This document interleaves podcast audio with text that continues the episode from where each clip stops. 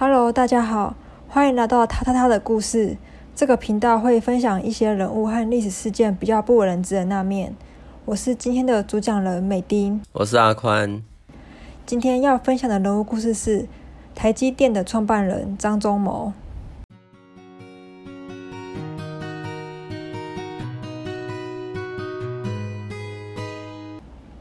阿宽，你对于张忠谋的印象是什么啊？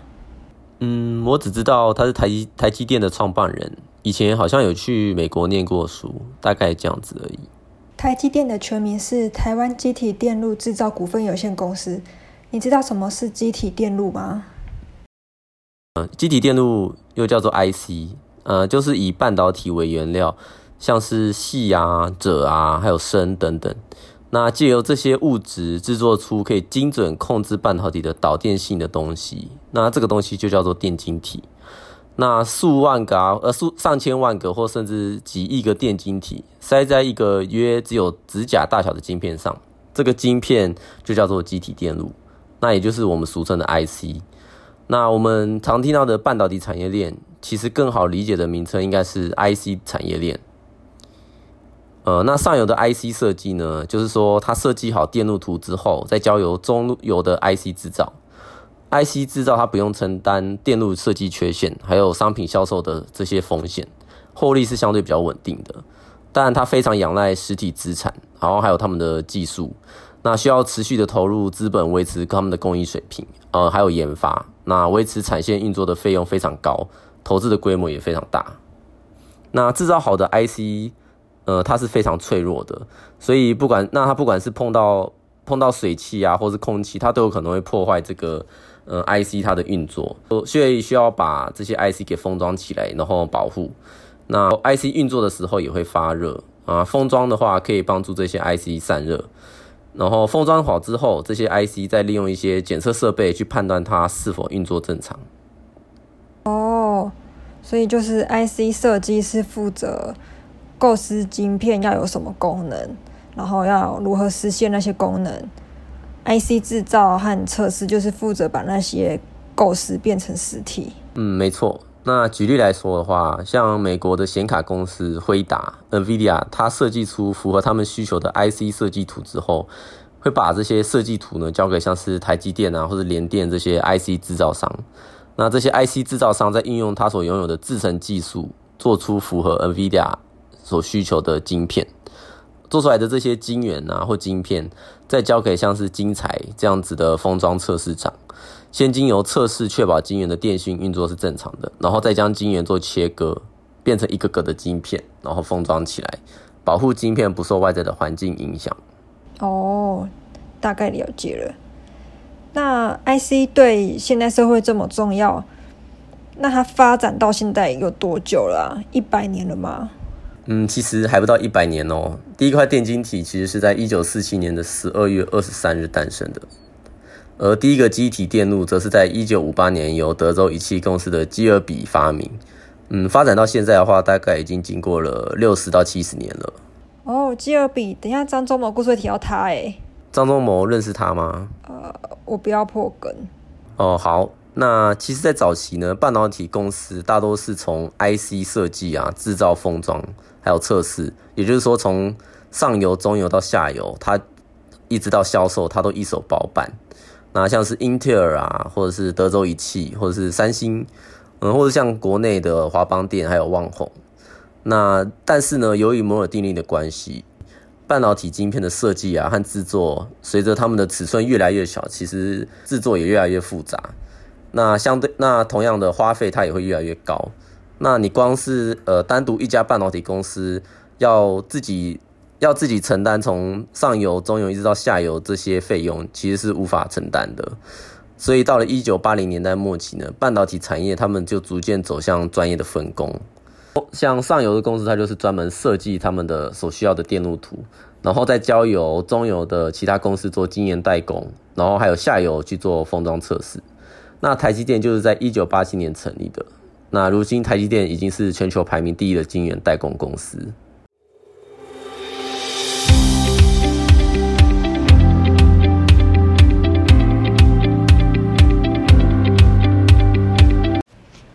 半导体的介绍结束，现在要开始讲台积电的创办人张忠谋的故事喽。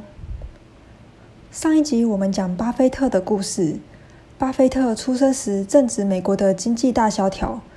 这集的张忠谋跟巴菲特只差两岁，中国在那个时代则是充满了战乱。张忠谋在九一八事变的一九三一年出生于浙江省宁波，他的父亲曾担任宁波县政府的财政局长，是他们家族第一个接受西式大学教育的人，思想开明，相信科学，重视教育。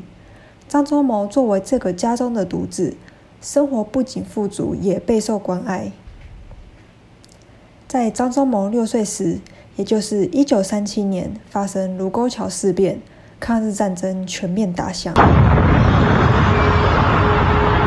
他们一家人为了远离战火，逃到当时是英属殖民地的香港避难。张忠谋六到十一岁，在香港度过无忧无虑的童年。你说六到十一岁哦，所以张忠谋他十一岁的时候又离开了香港，是吗？嗯，但是，一九四二年，中国不是还在抗日战争？因为一九四一年日本偷袭珍珠港的数小时后，随即入侵香港。当时英国在欧洲战场已自顾不暇，所以香港很快就被日本全面占领了。日军入侵香港后，不仅虐待平民和战俘，又掠夺物资支撑日军继续作战。所以张爸就在隔年，也就是一九四二年，举家迁回当时的国民政府首都重庆。张忠谋以优异的成绩保送当时重庆最好的中学——南开中学。之后再被保送到南开高中。一九四五年，日本战败投降，张家搬到上海生活。这期间，张忠谋考到南洋模范中学，母亲还为他找了外国教师补习英文。英文名字 Morris 就是以 Mo 的谐音而取。此外，他还开始学习拉小提琴、打桥牌。然而，安逸的生活仅维持两年半。一九四八年，十七岁的张忠谋才刚考取了沪江大学银行系。国共内战战况逆转，张家又开始忙着逃难。哦，所以他张忠谋本来是想念商科的吗？其实他本来是想当作家，但是因为他的父亲提醒他写作很难为生，所以他就渐渐打消了作家梦。那他高中毕业后就选择了父亲的母校上海沪江大学的银行系，打算从此弃文从商。哦，所以他原本是对文有兴趣，然后原本是要念商科的。哦，我还以为他从小就是想，呃，我还以为他从小就对理工比较有兴趣。不是哦，他当时对理工是什么完全没概念。我等一下会讲到为什么他后来读理工。就在张忠谋才刚考到沪江大学银行系，国共内战战况逆转，张家又开始忙着逃到香港，眼看重回上海已无可能。香港大学又不被看好，张忠谋的父亲敏锐察觉到，二战结束，各国都在努力重建，他判断理工人才将会非常稀缺，坚决张忠谋必须念理工，并竭尽家中积蓄送他去美国念大学。于是，一九四八年底，十八岁的张忠谋启程前往美国学习理工。因为张忠谋对理工完全没有概念。因此，他在美国东北大学任职教授的三叔替他选择。他建议张忠谋选择理工和人文科系都很杰出的哈佛大学，让他有缓冲时间建立对理工的兴趣。一九四九年，张忠谋申请到哈佛大学，成为哈佛一千八百个学生中唯一的中国人。他在哈佛的一年，几乎全方位的沉入了西方文明，从荷马、莎士比亚、海明威。读到丘吉尔的二战回忆录和历届美国总统的演讲，课外活动也非常丰富，听音乐、看歌剧、结交美国朋友、参加球赛和舞会。本来在留学前，张忠谋还很担心不能融入这个西方社会，但哈佛多元的环境很快就消除了他的不安。然而，他进入哈佛三个月后，也就是一九四九年十二月。中国国民党政府迁台，隔年他的父母赴美与儿子团聚。原本在银行担任高阶主管的父亲，移民后却在纽约开设礼品店，勉强过日子。其实早在海外留学前，张忠谋母亲就特别提醒他，家里只能提供他第一年的学杂生活费。因此，尽管他对机械工程始终没有培养起一股热情，但为了毕业后的谋生打算，他立志在工程上用功。一九五零年九月，从哈佛转到当时被公认为美国的理工第一学府——麻省理工学院，就读机械系二年级。当时，麻省理工的教授及研究人员在第二次世界大战时，对美国的军事科技有很大的贡献。因此，大战后的十几年可说是麻省理工登峰造极的时代。而张忠谋就在那个黄金年代下学习，而且成绩仍然十分优异，可以领取到奖学金。但尽管如此，一家人在美国生活的经济压力仍然很大。于是，张忠谋开始靠打字以及担任学校研究助理半工半读，并且为了能尽早毕业，修了繁重的课程。最后于一九五二年大学毕业，一九五三年获得硕士学位。为了日后能找到好工作，本来打算继续攻读博士的他，本来求学之路都很顺遂，竟然连续两年未能考入该校博士班，只好提前进入职场。嗯。张忠谋说：“那是他年轻时最大的挫败。”他说：“他在写自传的时候，写到这段经历，写到流泪。”你来读一下张忠谋当时的心境好了。当时的打击使我好几天都不能正常饮食睡觉，一星期后我才开始坚强起来。我开始思考我的前途。其实我只有两个选择，一个是转学校，一个是转学读博士。这其实并不难，以我当时麻省理工的地位还有水准。我到任何别的学校都有相当好的机会，但是我很快的否决了这条路。既然我对机械工程的兴趣本来就只是平平，为什么要坚持读机械的博士呢？虽然中国人认为在美国的出路只有教学还有研究，又有谁说我不能做第一个先锋，开辟出另一条路？那否决了转学读博士后，剩下的选择对我来说就只有一个，那就是找工作。嗯，没有想到，我觉得没有没有想到张忠谋。他其实也是原本对自己的人生很迷惘的。虽然麻省理工让张忠谋很伤心，但他的学位还是给了张忠谋找工作的资本。当时他拿到三到四份的工作机会，其中有两间公司开出的薪水较高，一间是福特汽车，开给他四百七十九美元；另一间则是西凡尼亚，开出四百八十美元。他比较想进入福特汽车，并和福特汽车议价，但福特汽车却回：“不，我们已经做出决定。如果你想来，很好；如果你不想来，那就算了。”福特汽车的态度让他恼羞成怒，于是他愤而投入当时毫无所知的半导体业——西凡尼亚。一九五五年，二十四岁的张忠谋进入西凡尼亚半导体实验室开始工作。那时，西凡尼亚以生产电灯泡、电视、收音机、真空管著名，正要切入以半导体为材料的新兴电晶体行业，期望借重张忠谋的机械专长，把生产线自动化。虽然公司只想借重他在自动控制方面的知识，以推动制程自动化，但是他还是主动的狂热学习半导体技术。凭着自修、情谊与学东西要彻底了解的信念，本来对半导体一无所知的他，在短短数月便打下扎实的半导体知识。在西凡尼亚的三年，他勤奋不倦地为公司工作，不停地吸收新知识和新经验，勤读论文、埋首研究、参加学术会议，甚至彻夜不眠地写论文。经过这些努力，原本陌生的半导体已成为他生命的一部分。可是，西凡尼亚半导体部门领导阶层未能跟上产业的快速发展，导致连年亏损，使得总公司决定大幅裁员。塞翁失马，焉知非福？凭借扎实的专业知识基础，以及在西凡尼亚三年的实践经验。二十七岁的张忠谋进入当时全球最大的半导体公司德州仪器。当年的德州仪器有个大麻烦，就是订单虽多，但良率迟迟升不上去，经常引起客户投诉，甚至索赔。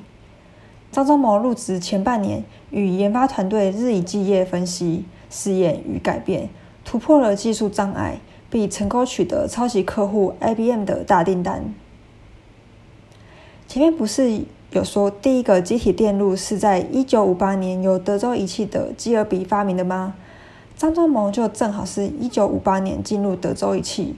他经常与他几乎同时加入德州仪器的基尔比在工作告一段落时喝咖啡聊天。基尔比说正在研究把好几个电机体、二极体加上电阻和电容，组在一个线路放在同一粒性晶片上，这就是我们现在所熟知的机体电路。哦，哇！所以张忠谋跟基尔比真的认识哦，而且他们还是同事。对啊，他人生真的是一本历史教科书诶，经历了好多划时代的事哦。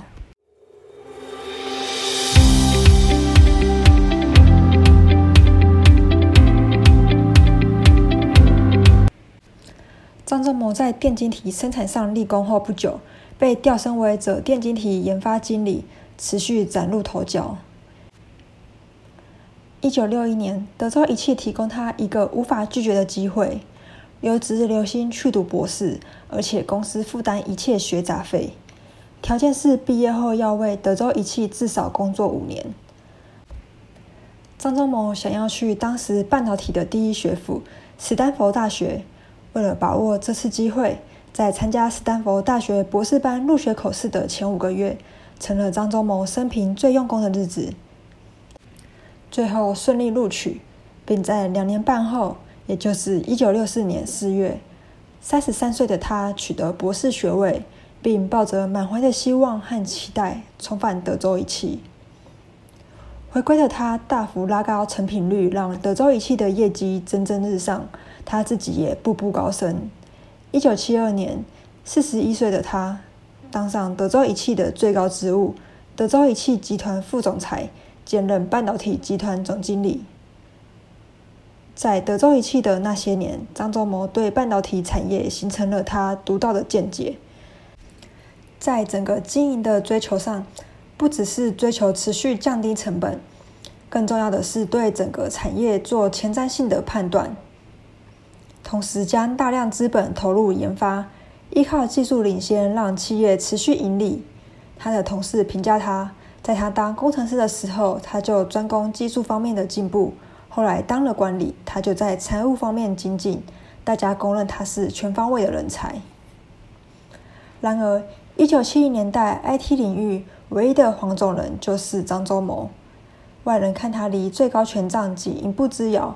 但他自己知道发展已至瓶颈，于是，在德州仪器奉献二十五年岁月后，一九八三年，五十二岁的他自请离职。哇！所以他在德州仪器奋斗了二十几年，然后明明已经做到很高的位置，可以舒服的过日子了，但是他竟然选择继续的成长。哦，所以他离职后就直接创立了台积电吗？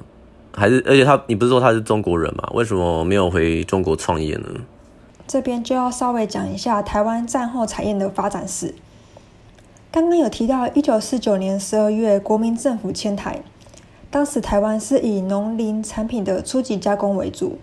到了一九五零年，韩战爆发，美国为了避免大陆侵袭台湾，援助了台湾十五亿美元。在一九五一到一九六五年的美元期间，除了挹注民生物资。纺织、塑胶、电器等等轻工业也蓬勃发展。一九六五年美元结束时，台湾已有办法自食其力。一九七一年，台湾退出联合国，因为外交受挫，加上第三国家崛起，台湾经济受到冲击。于是，一九七三年，时任行政院长的蒋经国推出十大建设，国内投资环境因此大幅改善，也有效提振了就业。不仅景气强劲复苏，台湾也从轻工业逐步转型成重工业。不过，因为一九七四年初，也就是十大建设刚起步时，爆发了石油危机，石油价格飙涨。蒋经国认为高油价将是未来长期趋势，他推动十大建设中的三下重化工业不是长久之计。蒋经国把他的看法告诉了行政院秘书长。前面铺陈这么久，重点来了。行政院秘书长就邀请了当时政治财经界的重量级人物，讨论台湾未来产业转型的方向。最后决定以机体电路技术作为产业发展蓝图。时任经济部长孙玉璇在当时就曾和张忠谋交换过对机体电路的技术景气等观点。一九八零年，政府成立新竹科学工业园区，大力鼓励国内外厂商投资机体电路、电脑等高科技产业。希望以耗能少、污染低、高附加价值的技术密集型科技产业来取代传统产业，并积极招揽国外的杰出人才，而张忠谋正是被锁定的对象之一。一九八二年，时任行政院长的孙玉璇邀请张忠谋到台湾出任工研院院长一职，但被张忠谋婉拒。到了一九八五年，当时的工研院董事长再度找上了张忠谋。张忠谋因之前孙玉璇曾盛情邀请过他好几次，加上工作也面临彷徨之际，在此天时地利人和的情况下，张忠谋答应了。一九八五年，五十四岁的张忠谋第一次来到台湾，担任工研院院长和联电董事长，全力投入事业。他认为，台湾如果走晶片设计、封装、测试等一手包办的经营模式，终究比不过世界大厂，所以张忠谋倾向于走向晶圆代工。他认为这样才能追求长久获利。但是投资晶圆代工厂需要庞大的资金，对当时的台湾来说，半导体是全新的产业，国内大企业或大老板都不觉得这是一家有潜力可以投资的公司。即便政府财经科技首长为了邀请他们投资，出面参叙，亲自打电话恳请拜托，但这些大老板还是裹足不前。就拿经营之神台塑集团创办人王永庆来说好了。一开始，张忠谋在引介下去拜访王永庆，没有动静。换经济部长李达海亲自拜托，王永庆仍不为所动。最后。是当时的行政院长余国华亲自打电话跟王永庆说：“这是政府重大政策，请他务必支持。”要知道，余国华担任行政院长之前是担任中央银行总裁，当时党库通国库，国民党所有党营事业与财务支出都是由余国华拍板定案。深谙政治情势的王永庆与幕僚团队，当然了解余院长亲自出马，一定要给面子的道理。最后，台塑才很勉强的投资了将近五 percent 的金额，并且在台积电成立没几年之后，就把拥有的台积电股份通通卖掉。另外，成立了南亚电、华亚科两家半导体相关企业。台积电创立初期并非一帆风顺，不过在张忠谋的努力以及政府的支持下，最后于一九八七年成立，总资本额新台币十三点七七五亿元。台积电的官网是这么形容他们的公司：台积公司专注生产由客户所设计的晶片，本身并不设计、生产或销售自有品牌的晶片产品，确保绝不与客户竞争。而台积公司成功的关键就在于协助客户获得成功。台积公司的专业机体电路制造服务商业模式，造就了全球无晶圆厂 IC 设计产业的崛起。嗯，台积电会有今天，我觉得很大程度上要拜这条准则所赐。对啊，要不是台积电成功了，我还是很难相信没有自有品牌可以成为优势诶。但现在看来，这个创新的商业模式非常成功。张忠谋代理台积电走过三十年的岁月，于二零一八年退休之后，台积电采用双手掌制，董事长和总裁分工合作。董事长是对政府、社会的最高代表，总裁则是对客户、生意伙伴、供应商的最高代表，就是董事长主外，总裁主内这样。但也不是说董事长地位高于总裁，他们平常是一起工作的，所以意见不同时就能立即讨论，只不过是角色定位的不同，但地位是平等的。嗯，虽然本来就是知道张忠谋，但是也是到现在才比较了解他的身世。嗯，还有他来台湾创造，还有他来台湾创立台积电的背景。那我觉得也要真的要感谢当时的行政院长孙运璇，还有李国鼎这些人物精准的眼光。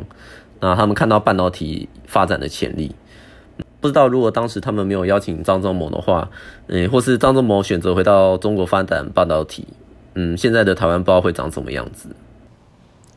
就经济发展不会那么好吧，然后也不会这么重视理工。在台湾应该有蛮多人跟张忠谋年轻时一样，就算不喜欢理工，但为了谋生还是要立志在工程上用功。张忠谋的故事让我印象比较深刻的是。即便不是他喜欢的事，但他还是会抱着追根究底的精神去学习。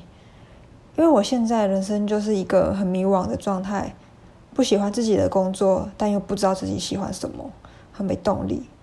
所以看到这个故事，就会觉得是不是应该先让自己努力喜欢这个领域，但同时又觉得都努力这么久了，还是没什么长进。反正看了他的故事，就会觉得有这么优秀的人格特质和学习能力，不管是在哪个年代、哪个领域，不成功也难啊。